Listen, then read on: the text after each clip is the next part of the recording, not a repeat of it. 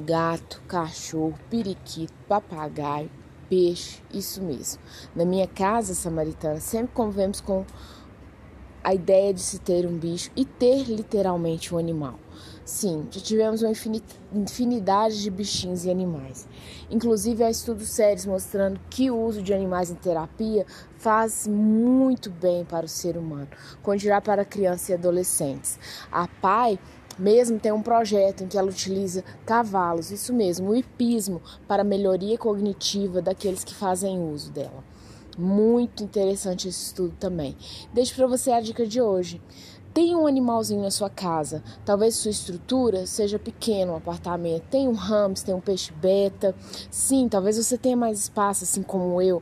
Então tenha cachorro, gato. Isso faz muito bem para as nossas crianças. O animal, ele drena um pouco da atenção da criança. Ele ajuda ela a passar por esses momentos de limitações e finitudes da vida humana. Na minha casa, por exemplo, sempre tivemos animais. Desde que me entendo por criança, tivemos cachorros, papagaios, periquitos, calopsitas, uma infinidade de bichinhos.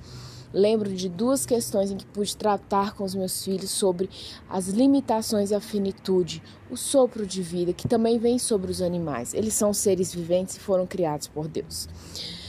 Tínhamos um gatinho e ele faleceu. E aqui em casa nós mesmos enterramos os animais. A minha filha 01 chorou muito. Na época, uma garotinha de 10 anos, mais ou menos.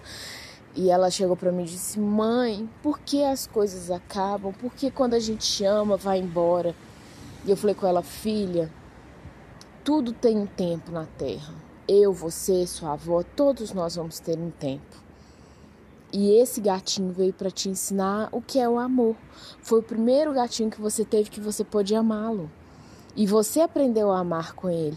Agora deixe fluir o amor por outros animais. Uma outra vez também tivemos um Simão. Simão, nome dado por causa do desenho, Simão e Bartolomeu. Você que tem crianças, é um desenho muito bacana. É um diálogo entre o cachorrinho e o seu carrapato. Muito interessante. Inclusive, você, como adulto samaritano, deveria assistir. Uma dica: para de assistir as coisas como se fosse só um entretenimento. Todo filme, todo desenho tem uma lição para nos dar.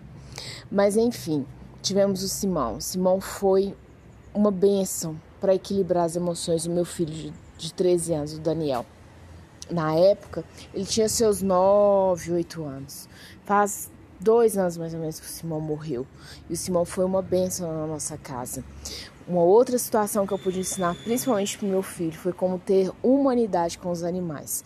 Entrou uma, um, um gato na minha casa e esse gato estava muito machucado, já agonizava para morrer. Foi um Deus nos acudos pa para podermos capturá-lo. Mas quando conseguimos, o meu filho xingou um palavrão. Bicho, e xingou o palavrão. Eu parei naquele momento e disse para ele: tenha humanidade com a dor de um animal, ou até mesmo de um outro ser humano. Trate ele como você gostaria de ser tratado. Ele está com dor e agonizando a morte. Ele então chorou, me pediu desculpas e ele providenciou o final da vida daquele animalzinho. Sim, traga o animal para o convívio social, nem idolatrando o animal, mas nem tratando ele como um objeto, tendo o equilíbrio certo. Um forte abraço e um dia abençoado.